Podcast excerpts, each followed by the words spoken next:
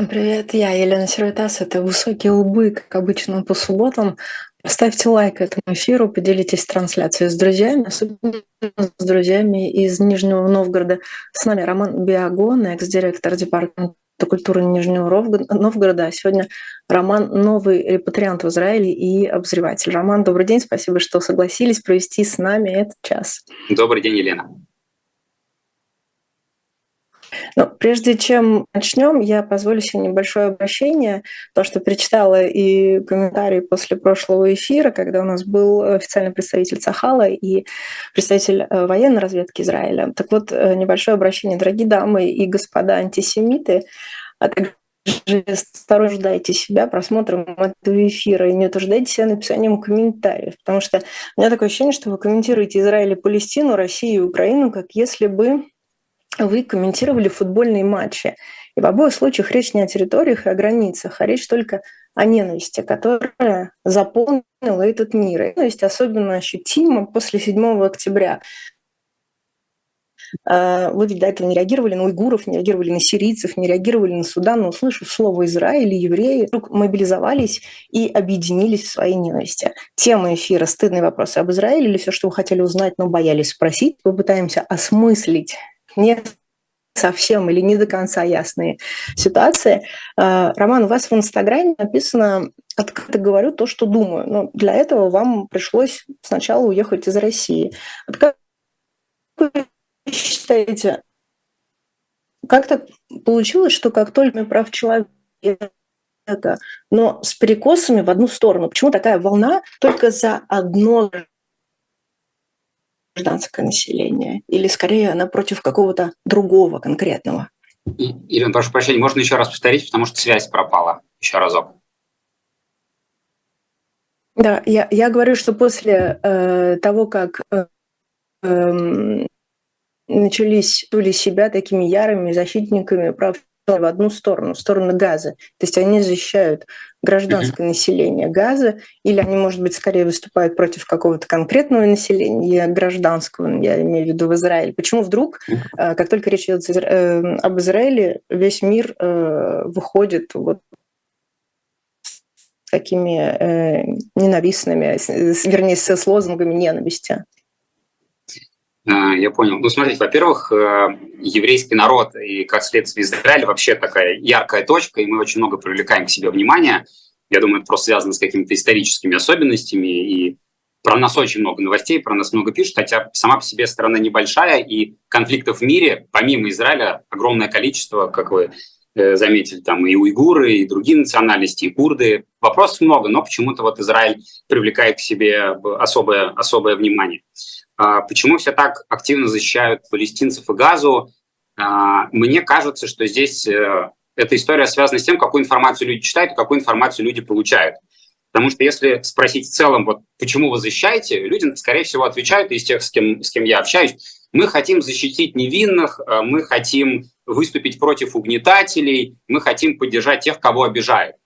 Э, казалось бы, нормальные потребности здорового человека. Проблема в том, что информацию, которую они получают, она подается таким образом, что меняются полюса. Кто является жертвой, кто агрессор, кто виноват в том, что палестинцы живут бедно, или в том, что мы их в ответ бомбим обычно фокусируется на том, что вот смотрите, Израиль бомбит, э, значит, бедный сектор газа. И как будто бы забывается о том, что до этого были теракты, до этого был 7 октября, а до этого еще огромное количество терактов со времен становления современного государства.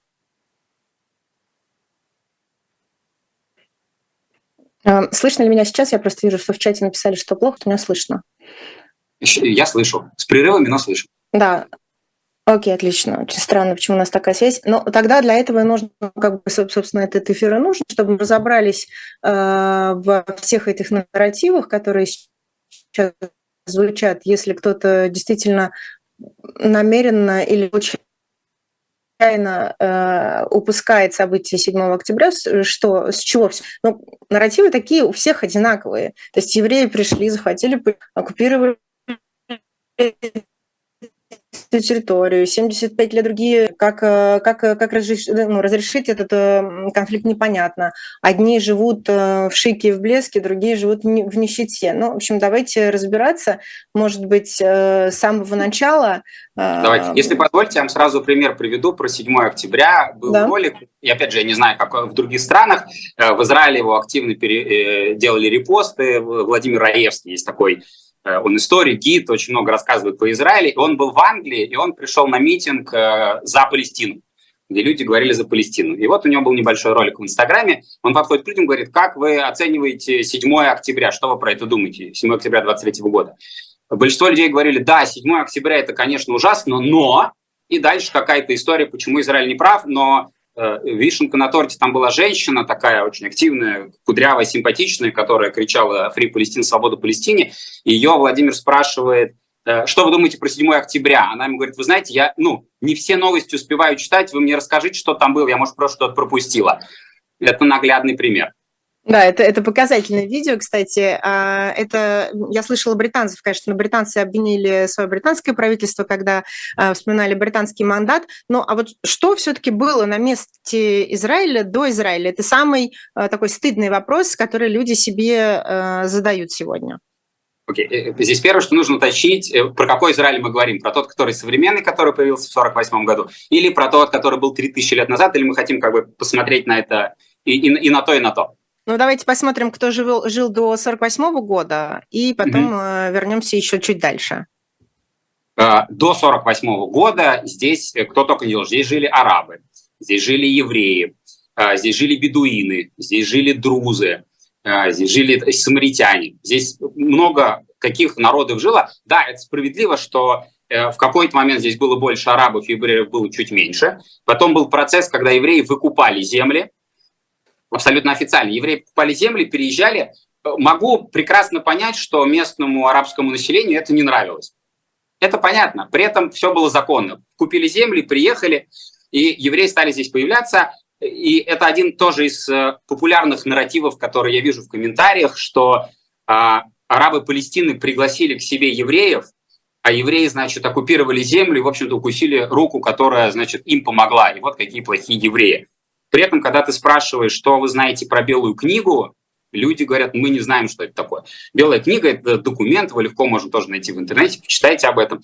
Это документ, который по просьбе арабского населения выпустило, соответственно, правительство Великобритании, которое ограничивало количество евреев, которые могли въехать в Палестину. Это было в 1939 году, прямо за несколько месяцев до начала войны.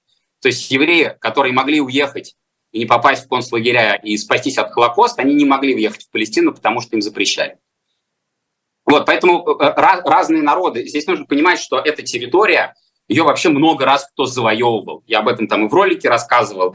Э, здесь были и, и арабы, здесь были крестоносцы, Византия, Вавилон, мамлюки, османы. Здесь кого только не было. Здесь были разные народы. И второй важный момент, про который тоже постоянно люди спорят, раз уж мы с вами про нарративы говорим, а, такого государства, как Палестина, его не существовало. Это не потому, что мы, э, значит, такие злые евреи, хотим как-то, знаете, там, под, подколоть э, арабское население. Просто это факт. Не существовало государства такого. Да, и, и если мы уже сейчас переходим тогда чуть более в древность, нужно, наверное, объяснить, откуда появился этот термин, раз уж мы про стыдные вопросы. А, если коротко, 3000 лет назад появилось государство Израиль. Вот до него, вот у нас есть две точки. 48 год – это новый Израиль, так называемый, да, который современное государство. 3000 лет назад было еврейское царство. Вот до еврейского царства здесь, э, на этой территории, э, жили филистимляне. Это просто народ такой. Хорошие ребята, к сожалению, они сейчас их уже нету в мире, но вот они тогда жили. Историки сходятся на том, что это ребята были с Кипра, э, с Крита, прошу прощения. Скорее всего, они относились к древним грекам, но, что важно, они никакого отношения к арабам не имели. Ну, просто два разных народа. Вот. Потом появилось э, Израильское царство, и потом эту землю начали потихоньку завоевывать. То приходили ассирийцы, то, то, то из Вавилона приходили. А, в какой-то момент пришла Римская империя. Римскую империю тоже все со школы знают хорошо. И вот против Римской империи в очередное восстание, когда э, евреи очень сильно восстали, было восстание Пархогбы, 135 год, если мне не изменяет память, э, римляне очень огорчились. Говоря современным языком, в общем, потеряли авторитет как, как нормальные парни. И им захотелось каким-то образом, значит, приструнить евреев и стереть их упоминания из истории. Собственно, поэтому эту землю назвали Палестина в честь филистимлян, которые жили когда-то здесь. К, к арабам это не имело никакого отношения, к сожалению или к счастью. Ну, то, то есть, э, если человек э, эту информацию сам добывает, по идее, э, у него должны быть все уже, не знаю, акценты стоять на местах. Но тем не менее, тем не менее, Израиль все равно виден как агрессор, как причина всех бед людей, которые жили mm-hmm. там до того момента. А, давайте теперь вернемся к тому моменту, когда евреи покупали земли. Mm-hmm. Покупали они их у кого? У местных арабов. А куда они девались с тех земель потом? О, это хороший вопрос. Э, евреи, когда выкупали эти земли, они, соответственно, приглашали евреев на них работать. И араб, арабы с этих земель уходили. Опять же, если вы меня спросите, э, как бы, можно ли понять в этот момент местных арабов, можно. Да, купили землю, они на ней работали, теперь на ней работают евреи. Но опять же, это естественный процесс. Так бывает. Купили землю, и хозяин этой земли делает на ней то, что посчитает нужным. И здесь стали появляться евреи, стали расти общины. Э, надо сказать, что приезжали евреи э, как, там, как, как из, из Российской империи, так и из Европы, приезжали с хорошими знаниями и, соответственно, начинали возделывать эту землю. Ну, неспроста у нас сейчас там, там где пустыни растут пальмы. Так, а теперь еще очень сложный вопрос всегда про Иерусалим. Э, у меня, например, лично, у меня была очень такая близкая подруга из э, Марокко, может быть, я даже когда-то историю уже рассказывала эту, мы с ней перестали общаться, когда я сказала очень неосторожно. Я сейчас попробую довести второй микрофон, потому что мне ну, говорят, что у меня там не очень с микрофоном что-то. Когда я сказала, что мы были в, Из, э, в Израиле, в Иерусалиме, она сказала, нет, стоп, стоп, стоп. Иерусалим – это не в Израиле. И с того самого дня мы больше никогда не общались. Иерусалим – это где?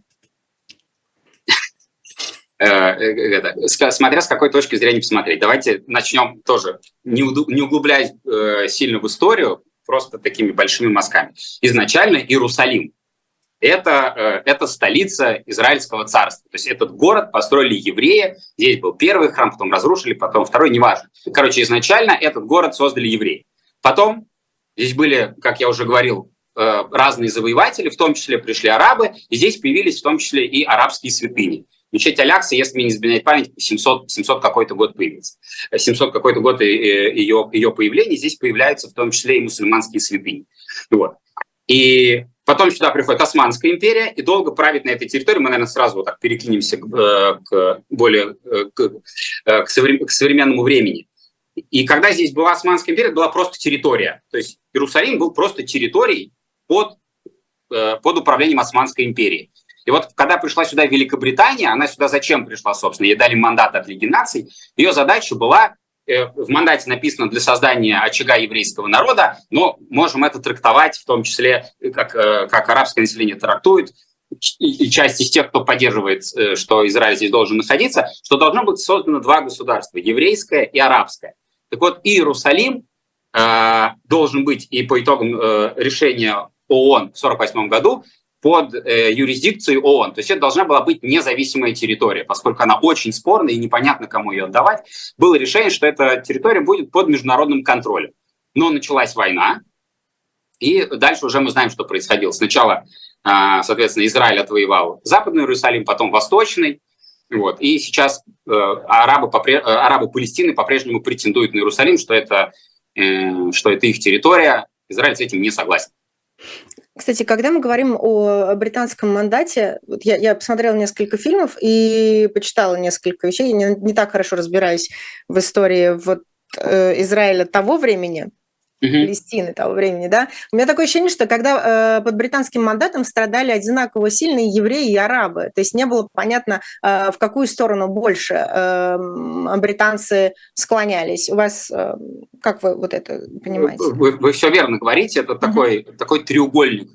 Э, евреи против арабов, арабов против евреев, и все они против э, британцев, потому что сначала э, евреи благосклонны были к британцам, когда вышла как раз белая книга, ограничивающая количество евреев, которые могли приехать, евреи стали против э, британцев. В общем, это такой действительно немножко запутанный клубок, э, поэтому понятно желание в какой-то момент Британии, которая сказала, ребят, все, вот мы, значит, карту нарисовали вместе с ООН, в 1948 году мы уходим отсюда. потому что контролировать то, что здесь происходило, ну, никому удовольствия не доставляло. Поэтому, да, действительно, к британцам тоже были вопросы. Э, британцы, с одной стороны, и евреям помогали, с другой стороны, и арабам. В общем, это действительно такой немножко запутанный клубок взаимоотношений.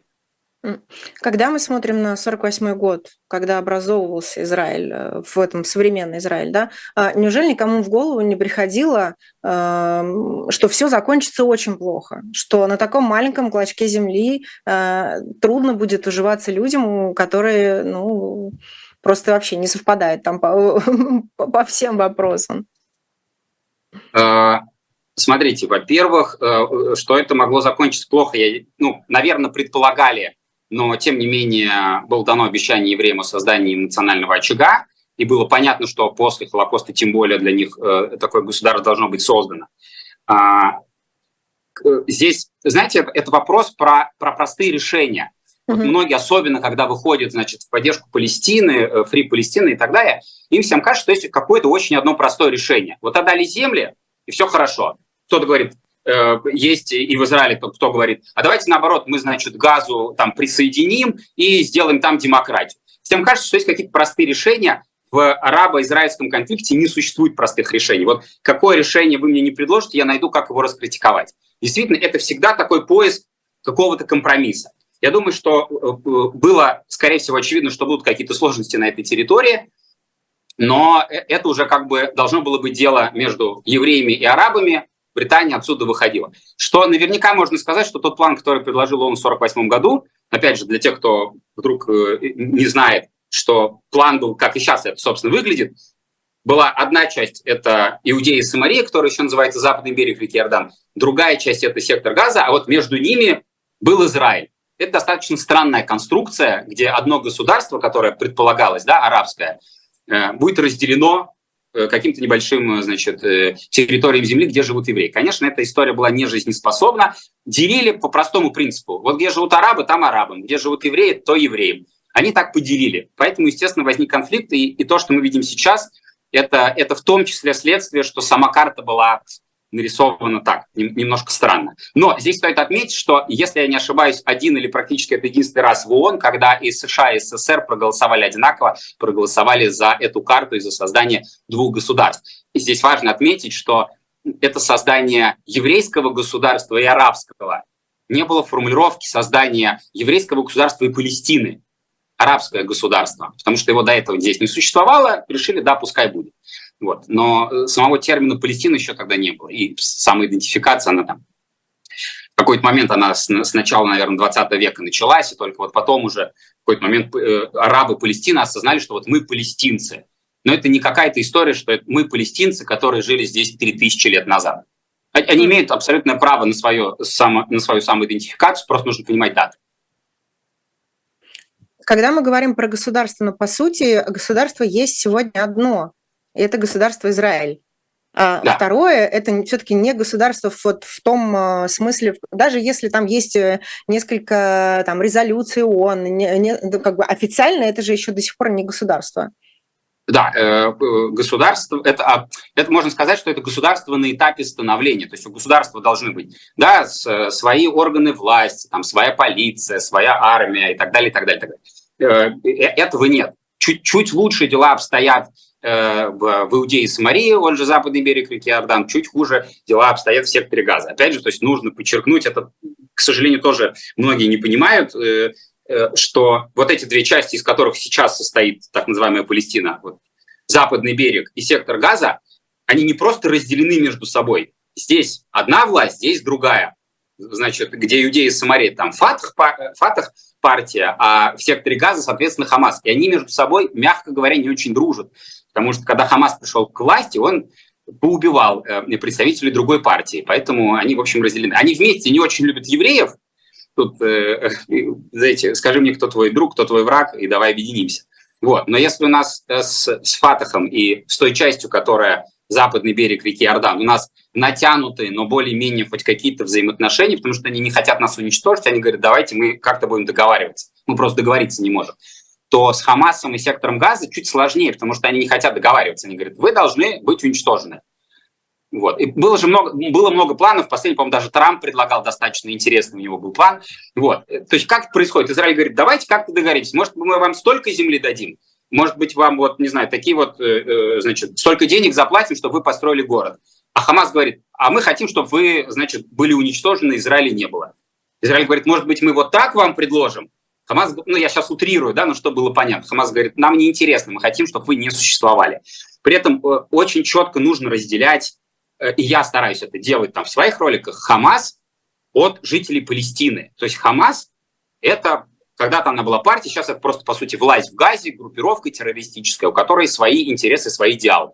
Ну, Хамас а, выбрали жители Палестины э, в 2006 году после э, Фатха. Да, сейчас, сейчас тогда про это расскажу. Mm-hmm. Вот. И то, что э, и это отдельная как бы структура, и то, что э, представляет собой жители Палестины, это не равно Хамас. Да, часть из них подвержена пропаганде, часть из них против евреев, но в целом это как бы, не нужно ставить здесь равно. Хамас – это Хамас, Палестина и Палестина. Теперь про то, что вы говорите про выбор, абсолютно верно. еще один из нарративов, который любят э, использовать, что на самом деле это Израиль создал Хамас, они ему помогали, они, значит, они были за него. Нужно понять, что э, когда Хамас приходил к власти, это была благотворительная организация, которая помогала, строила больницы, школы, образованием занималась. Во-первых, она нравилась палестинцам, потому что Фатах, который тогда, э, тогда руководил сектором Газа, была достаточно коррумпированная партия, и, э, и, Хамас как будто бы благотворители, что-то новое, глоток воздуха, понятно, что они нравились, они нравились палестинцам. Более того, Хамас нравился тогда Израилю, потому что, опять же, был Фатах, в котором и, и, и периодически под его э, покровительством происходили теракты. И действительно там было, были сложные с ними взаимоотношения. Тут появляется Хамас. Классные ребята, благотворительностью занимаются, строят школы, больницы, все хорошо. И он приходит к власти, Хамас, э, через год, если я не ошибаюсь, он захватывает власть, убивает всех представителей другой партии, и полностью сектор газа оказывается власти Хамаса. И там появляется боевое крыло, которое начинает регулярные атаки, регулярные убийства, которое начинает строить подземные тоннели, ну и так далее. Угу. У нас есть вопрос от э, зрителя э, Лео Юткович. Здравствуйте, Леонид, 60 лет ему, он из Бостона. Какое гражданство у жителей Газа, какие паспорта у них, есть ли они вообще? Хороший вопрос. У жителей Газа, э, у жителей Газа нет паспортов, нет гражданства, потому что нет государства. А, и вообще Леонид затрагивает хорошую тему вообще с беженцами. Да, потому что беженцы – человек, у которого нет своей земли, нет паспорта. Поэтому в Газе у людей нет паспортов. И в целом у беженцев у палестинских нет паспортов. Это вообще отдельная история. Я уж извиняюсь, что я чуть-чуть от паспортов, а, значит, ухожу в сторону. А, про палестинских беженцев нужно просто сказать отдельно. В мире, по оценкам ООН, 117, если я не ошибаюсь, цифры, сейчас здесь меня не ловите прямо на точности цифр, 117 миллионов беженцев. Этим занимается ООН. И mm-hmm. есть отдельное подразделение во всем ООН, которое занимается только палестинскими беженцами, только ими. Э, получает на это финансирование, хорошее финансирование, э, и, и соответственно, ведет учет этих беженцев. И беженцы Палестины единственные во всем мире, у которых э, право, вот этот вот статус беженца передается по наследству. Ни в, ни в одних других беженцев из 117 миллионов в мире такого права нет. То есть если я со своей семьей покинул, значит, какую-то страну, то потом, когда у меня рождаются дети, они уже не беженцы они уже живут в другой стране, там, э, дают им паспорта, дают, это уже вторая история, то палестинские беженцы, у них право, вот, э, вот этот статус беженца, оно передается по наследству. Если в начале, в 1948 году этих беженцев было палестинских по разным оценкам 600-700 тысяч человек, то сейчас их более 4 миллионов. На всех них являются деньги, ой, он дает деньги, европейские благодарительные фонды дают деньги. Это такой большой бизнес. Это одна из историй, почему, э, почему Хамасу выгодно быть в Газе и почему Хамасу выгодна война с Израилем. Потому что ты получаешь деньги от благотворительных организаций, а работать не нужно.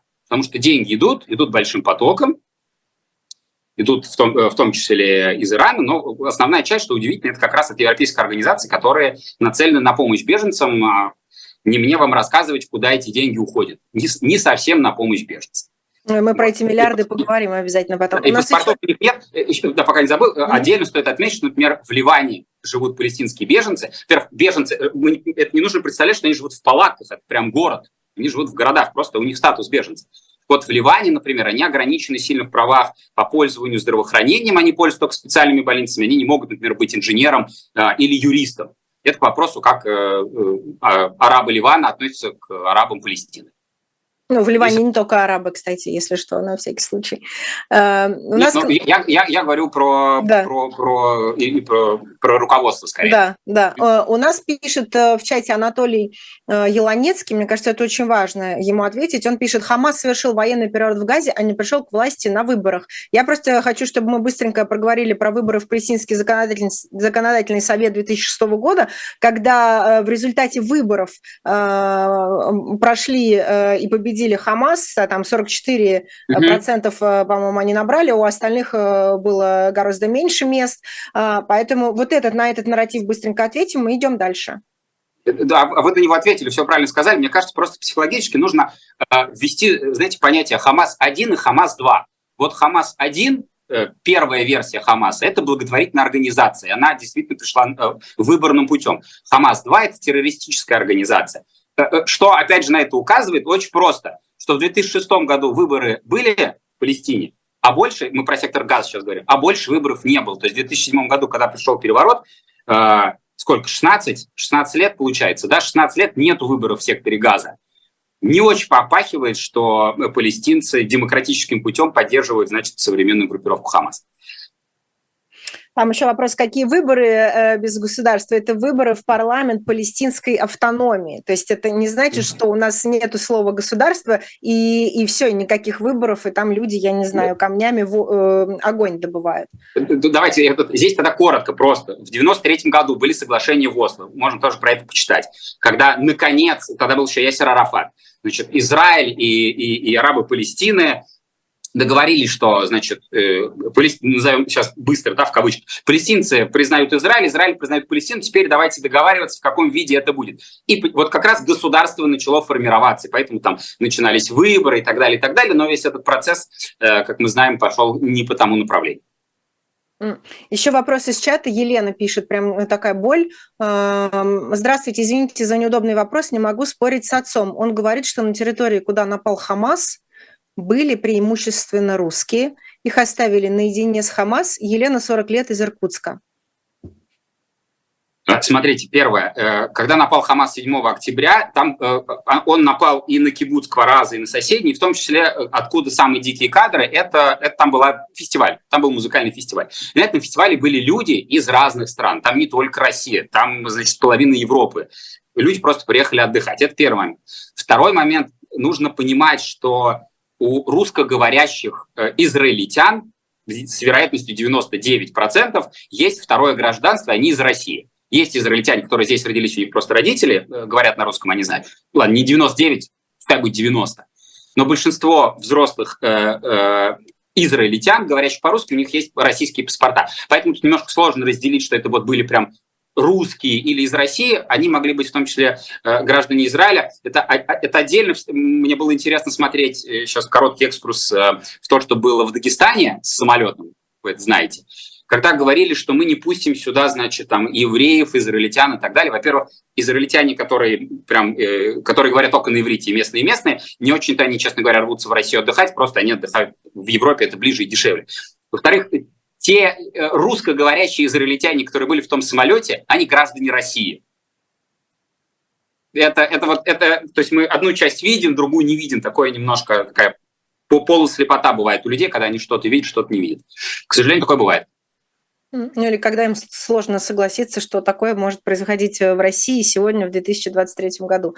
А, еще вопрос, как жители Газа выезжают за границу? Роман э, Шпрот. Но сейчас они никуда не выезжают. Насколько я вижу, что даже Египет, который э, должен, в принципе, своих мусульманских братьев поддерживать, из Газа к себе выпускать не хочет. Да, во-первых, то есть а, первая часть, что э, э, арабы, которые живут в секторе Газа и, и, и в том числе в Иудее и Самарии, у них есть разрешение на въезд в Израиль.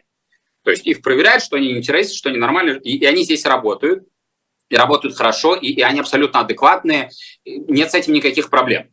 Э, это первый момент. Сейчас, естественно, их, их всех из Израиля попросили, всех попросили покинуть Израиль, кто-то вернулся в Газу, кто-то там в Иудею Самарию. Вот, это первый момент. Действительно, с выездом у них тяжело, потому что у них э, э паспортов нет. У, у части населения э, западного берега есть иорданские паспорта. Если хотите, мы про это поговорим, про, про аннексию э, Иордании западного берега реки Иордан, но это, это чуть другое.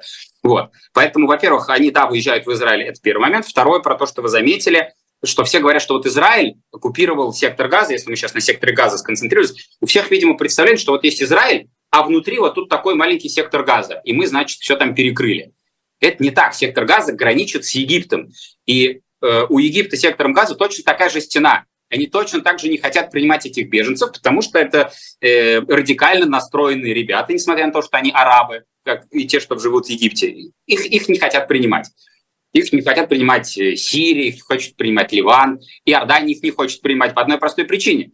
Потому что в свое время, э, когда Западный берег был частью Иордании, они пытались устроить там переворот и свергнуть короля, причем неоднократно. Это, это опять, это не... Это, это какие годы? Это годы после 48 -го года, mm-hmm. да, коротко mm-hmm. тогда. Mm-hmm. В 48 году, значит, появился Израиль. Это не понравилось арабским странам, которые были в округе. Они говорят, ну, сейчас будем воевать. Здесь стоит отметить, что это арабские страны воевали с Израилем, а не Палестина, потому что государства такого не было. А, значит, повоевали, Израиль немножко расширил свою территорию, и, внимание, сектор Газа был э, оккупирован Египтом, а западный берег реки Иордан, вторая часть, была аннексирована Иорданией. Термины разные, это важно понимать. Оккупация, то есть Египет оккупировал, он просто держал эту территорию под своим контролем. А Иордания присоединила эту территорию и начала выдавать свои паспорта. Э, про это мало, ну, как бы, про это знают в Израиле, но не все знают э, за границей, особенно кто поддерживает Палестину. Арабские страны не очень-то горели желанием создавать Палестину. Египет присоединил к себе кусок земли, Иордания присоединила к себе кусок земли, и все всех устраивало. Потом уже была шестидневная война, потом, значит, эти части отделились и так далее, и так далее. Ну, э, надеюсь, смог ответить. Угу.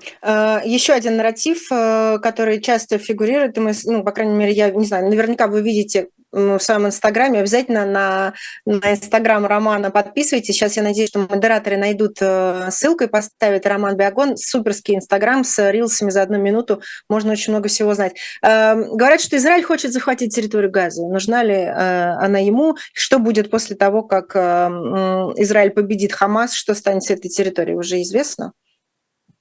Э, давайте сначала про захватить. Э, так. Распространенный нарратив. Израиль да. хочет захватить газу. Очень странно для тех, кто живет в Израиле. Во-первых, в 93 году те самые соглашения в Осло, Израиль говорит, мы признаем, что есть вот сектор газа, пожалуйста, делайте там, значит, свое государство. Это первый момент. Второй момент, самый болезненный для Израиля. В 2005 году произошло так называемое размежевание земель. А, около 8 тысяч, посел... около 8 тысяч израильтян жили в секторе газа, вот на этом маленьком кусочке земли. Израиль насильно вывел своих граждан оттуда. Чтобы вы понимали, они сопротивлялись, они не хотели уходить. Израиль их вывел, вывел свои войска, говорит, ребята, нас там вообще нет, стройте государство, пожалуйста.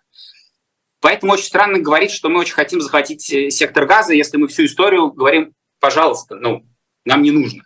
Второй момент допустим, Израиль вдруг решает захватить сектор газа, что, э, что очень странно. Нужно понимать, что там два с лишним миллиона человек, которые, а, по большей части пропитаны пропагандой и ненавидят э, Израиль и евреев. После 7 октября они ненавидят еще больше. При этом э, так, так выстроена связь, что не Израиль, то есть выстроена связь не так, что Хамас сделал террористическую атаку, убил мирных, и за это Израиль нас бомбит. Вот мы Хамас убираем из этой цепочки, и нарратив, который пропагандирует Хамас, просто Израиль нас бомбит, Израиль плохой. Все. Мы получаем 20 с лишним человек, которые нас ненавидят. Это раз. Второе, э, допустим, мы вдруг в какой-то момент, значит, начинаем им рассказывать правду, показывать исторические книги, и они такие все, мы все поняли, Израиль молодец, мы хотим жить в Израиле. Мы готовы, мы любим евреев. Это Израилю не нужно. В Израиле население 9 миллионов человек, 9 300, если меня заменяет память. Из них 20%, каждый пятый – это араб. Это к вопросу да, про то, какие у нас отношения с арабами и насколько мы против арабов. 20%, пятая часть Израиля – это арабы. Если к ним добавится еще 2 миллиона человек из сектора Газа, и, не дай бог, еще 3 миллиона человек из э, Иудеи и Самарии, то здесь и, произойдет... Еще, а еще беженцы, которые рассеяны и в Ливане, а еще беженцы, которые рассеяны, то мы получим просто перевес арабского населения, они проголосуют, и здесь будет новое арабское государство. Израилю это не нужно. Поэтому Израиль всеми силами говорит, пожалуйста, ребят, стройте, стройте свое государство, э, сектор газа, пожалуйста, э, значит, иудеи с Самари, давайте сядем, договоримся по территории, все поделим, все, и, и давайте жить в мире. И Израилю, очень важный момент, про, про который забывают, Израилю экономически очень невыгодно находиться вот в этих, э, в, в, в состоянии войны или в состоянии вот этих э, э, военных действий постоянно. В Израиле э, в каждом доме, в современном, и, в, ну, и, и то, что раньше строили, есть так называемый мамат. Про это я, кстати, ролик не снимал, надо будет снять. Мамат – это защищенная комната. Вот чтобы построить мамат, это удорожание строительства. И недвижимость в Израиле дорогая, потому что тебе нужно построить комнату, которая защищена с толстым бетоном, железными ставнями. Это раз. Огромные финансовые издержки на армию, огромнейшие просто на армию. Это два. Содержание железного купола, который перехватывает ракеты, каждый запуск такой ракеты стоит очень дорого. Это три. Экономика Израиля давно бы улетела в космос, если бы мы не тратили деньги на безопасность. Но мы вынуждены это делать, потому что идет угроза, а, и угроза со стороны а, и сектора газа, и, и, и западного берега. И, и здесь я, я сейчас закончу, да. Важный момент. Когда ты говоришь, что Израиль защищается, и он в ответ убивает, э, значит, террористов. Угу. Всегда на это есть аргумент тех, кто поддерживает Палестину, да, говорит, но из, э, а почему появились террористы? Потому что Израиль вот до этого аннексировал. Ты говоришь, но Израиль вот до этого, потому что были террористы. И вот это бесконечный процесс, что кто был первый, яйцо или курица? Да? Э, кто, кто что было первыми? Теракты были первыми или ответные реакции евреев? Здесь нужно понимать, что Израиль демократическое государство, по нам это видно, у нас э, представители арабского населения в, в Кнессете, в парламенте, они на телевидении, они также обучаются, они также работают. У нас равные права, у нас демократическое открытое государство. Я когда приехал год назад, здесь были выборы 40 партий, 40 партий, за которые голосовали. Израиль демократическая страна, поэтому у нас в этом плане как бы все, все открыто, мы ни от кого ничего не скрываем. Другой вопрос, что происходит э, у наших соседей, это отдельная история. Окей. Но, а, когда мы начинаем спорить, э, там, не знаю, в комментариях в чате, кто первый, э, Хамас mm-hmm. или, или Израиль, все равно, если посмотреть на мировые СМИ, картинку, mm-hmm. которую мы видим на, вот, не знаю, там вещает диктор, а, а сбоку идет картинка, она всегда из, э, из, идет из Газы. Очень мало картинок из Израиля, очень сильный нарратив, который поддерживает жителей Газы, очень мало не знаю, там нарративов, который может поддержать действия Израиля. Ты можешь не соглашаться с действием правительства, да, а, но ты не можешь а, там обвинять всех евреев в том, что сейчас происходит. Почему Израиль проигрывает информационную войну? А, вопрос хороший и, болезненный, но это факт. Насколько я уверен, что Израиль выиграет эту войну, и в этом не сомневаюсь, насколько действительно факт, что Израиль проиграет информационную войну. А, мое мнение такое, как говорил один мой друг, мы живем во время постправды. То есть сначала кто-то что-то крикнул, а ты потом иди доказывай. То есть если я сейчас э, выложу фотографию, что на эфире живого гвоздя, не знаю, съели кошку, и приложу фотографию, сделанную искусственным интеллектом, то эта фотография разойдется быстрее, чем вы успеете сказать, что это вообще бред. И, и, и даже если вы потом будете это опровергать, никто не скажет, все понятно, все понятно. Клевещите, и, клевещите, что-нибудь останется. Клевещите. И здесь все то же самое. Это наглядная история с тем, что произошло в, э, с попаданием значит, э, ракеты в больницу, после которой вот эти многотысячные э, митинги по всему миру прошли, что Израиль бомбит бомбит э, больницу, где погибло, сколько они говорили, по-моему, то ли 500, то ли 800, там цифра разнились. Да, 800 было, да. 800, да. Во-первых, потом стало понятно, что это не в больницу, а в, э, в парковку. парковку. Во-вторых, Цахал доказал, но ну, спустя там, по-моему, сутки, что это была ракета, выпущенная из сектора газа. У них бывает не ракет, просто ну, некачественно, они их из канализационных труб делают, они падают частично в секторе газа. Вот. Э, но это никого не волнует уже. Важно было первым крикнуть, что смотрите, злая израильская военщина, они нас бомбят.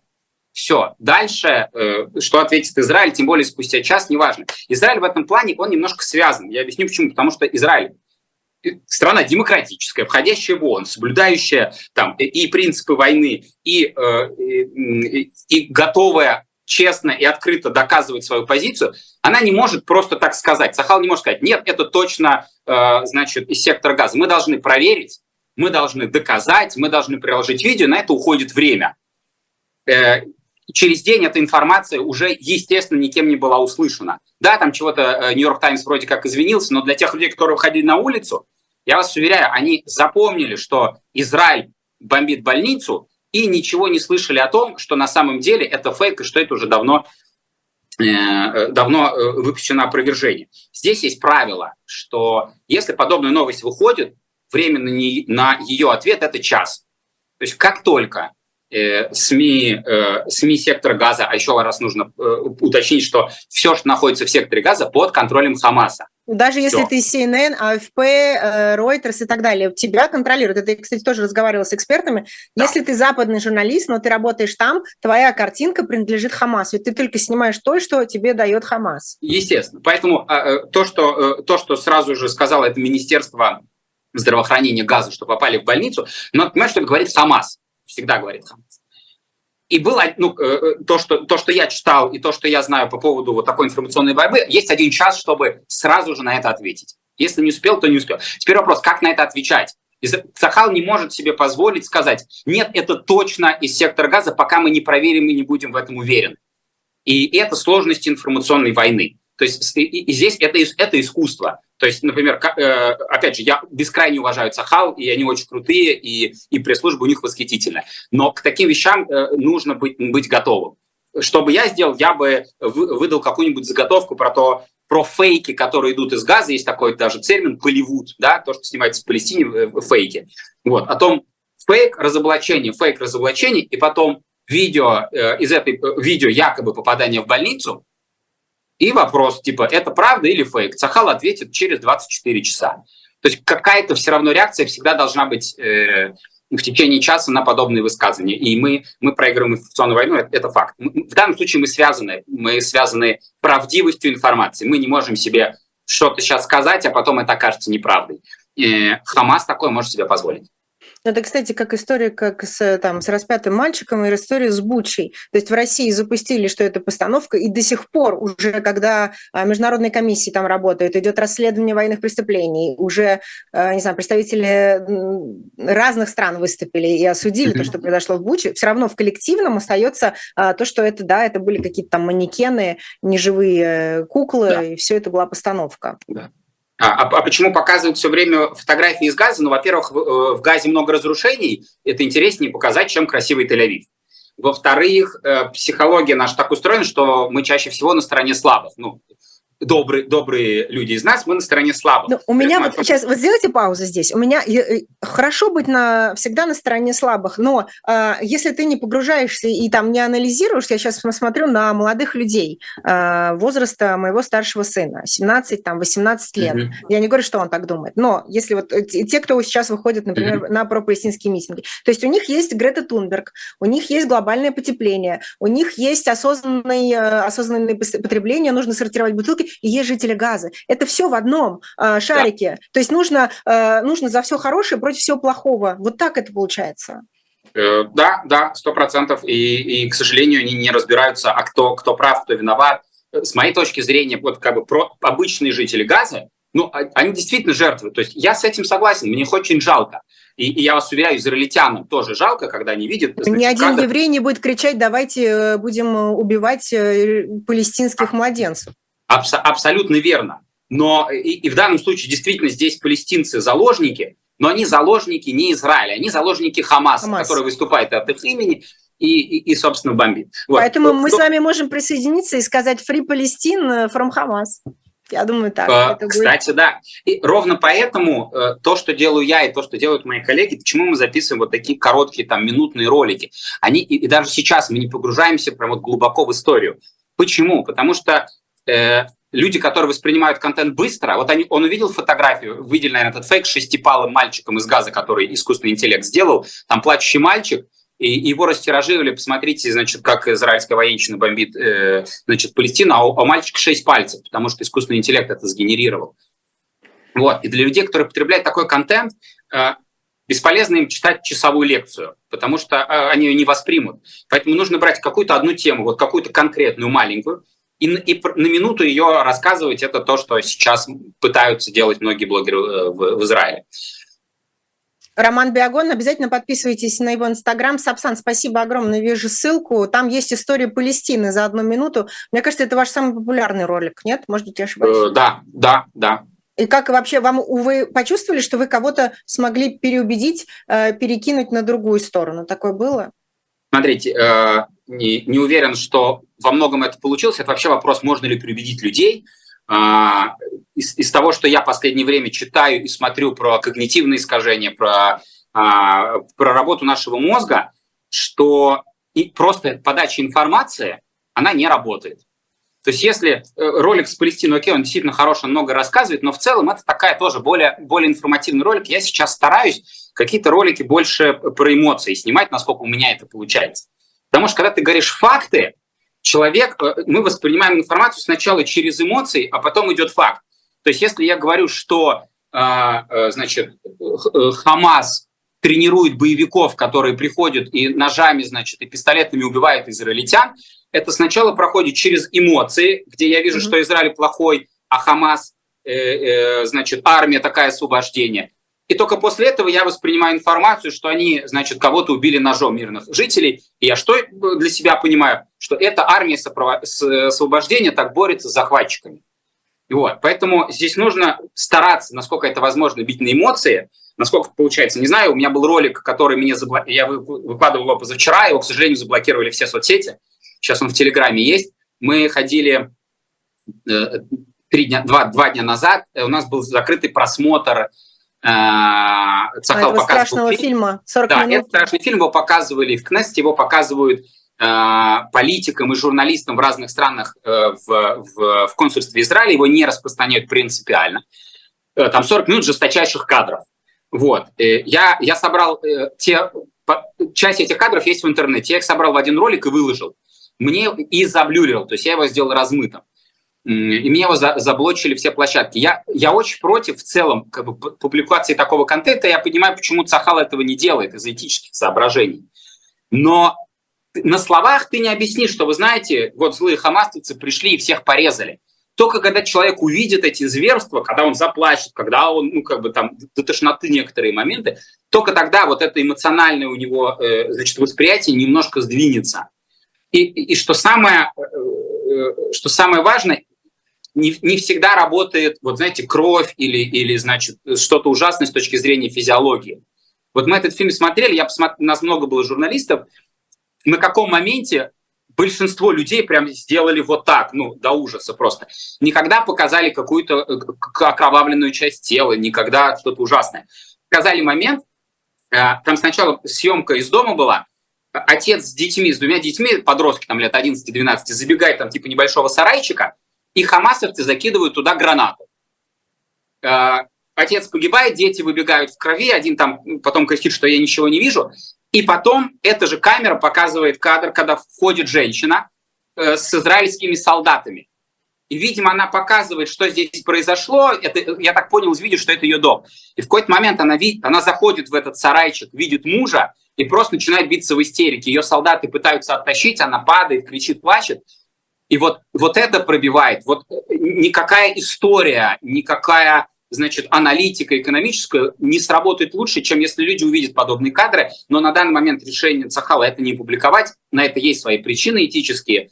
Вот. Но, тем не менее, надо понимать, что двухчасовая лекция про э, э, историю арабо-израильского конфликта, вот два часа человек посмотрел лекцию, а потом ему показали картинку, где э, мать плачет над телом ребенка в газе. И вот эта картинка перебивает двухчасовую лекцию. И при этом уже не важно, что причина Хамас, причина террор, причина пропаганда в секторе газа. Все, Израиль плохой. К сожалению, это так работает.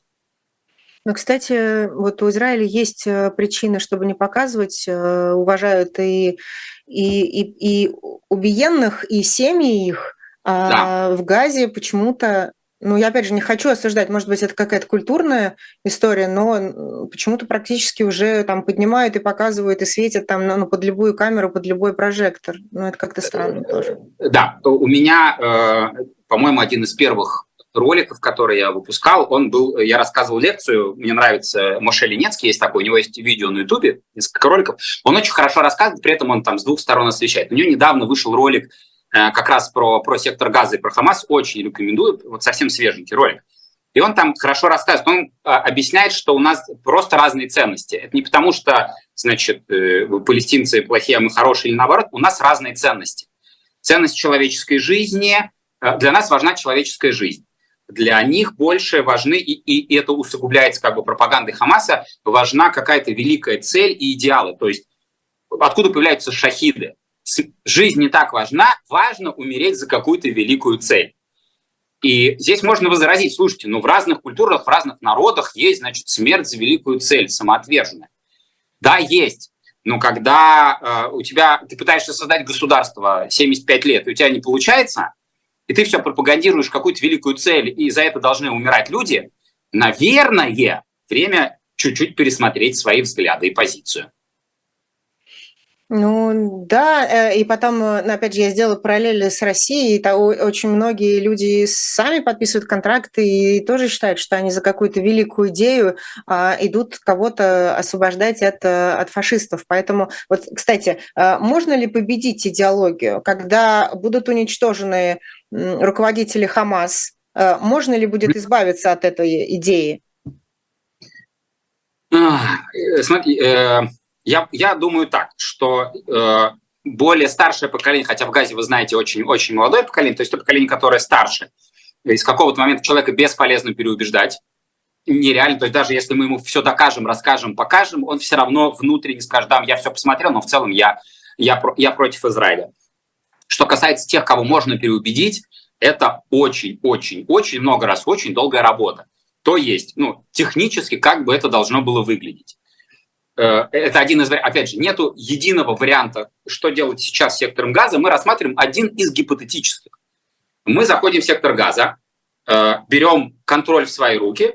Теперь вопрос, что делать с этим населением. Нам нужно этому населению открыть глаза и показать, как все на самом деле. Э, теория. Израиль берет под контроль СМИ, газеты, журналы, создает независимые СМИ в том числе, и начинает рассказывать всю историю, как на самом деле лекции в школах, ток-шоу и так далее. Все про историю арабо-израильского конфликта не как мы сейчас с вами на часик, а прям вот годами. И да, возможно, через какое-то время, через 5-10 лет, какая-то большая часть населения увидит и поймет, что делал Хамас. Как в какой-то момент немцы поняли, что делал Гитлер. Но не мне вам рассказывать, что часть немцев, ну, они как, э, как верили в Гитлера и в эту идею, так и остались. И с этим ты ничего не сделаешь. Здесь мы э, значит, смотрим мудрости Торы. А, все знают этот, э, эту историю, что Моисей водил 40 лет евреев по пустыне. Но мало кто знает, почему он это делал. Вот мудрецы отвечают, что он водил 40 лет не потому, что он нет, не мог, знаете, у него топографические значит, были отклонения, он не мог их вывести нормально к, э, к, в землю, где потом появился Израиль. Нет. Это было сделано для того, чтобы поколение рабов вымерло. То есть те евреи, которые вышли окей, okay. которые вышли из Египта и которые были рабами и верили в идолов, это поколение должно было уйти. И поэтому только с новым поколением мы сможем изменить ситуацию. Я подсказываю, что у нас э, осталось совсем мало времени. Обязательно подписывайтесь на инстаграм Романа Биагона, экс-директор Департамента культуры Нижнего Новгорода. Роман, добавьте, пожалуйста, туда ссылку в описании на ваш телеграм. Э, я напомню, Роман, э, новый репатриант в Израиле обозреватель, нам просто написали в чате, что вас нету там ссылки на телеграм. И спасибо, что были с нами. Спасибо тем, кто был с нами в чате, что задавали вопросы. Надеюсь, что скоро увидимся. И спасибо, что в комментариях все же позволяете мне и моим гостям ощущать вашу поддержку и любовь. Любовь и это самое главное, что у нас есть любовь и свобода. Не забывайте об этом. Счастливо, увидимся в следующую субботу. До свидания. До свидания.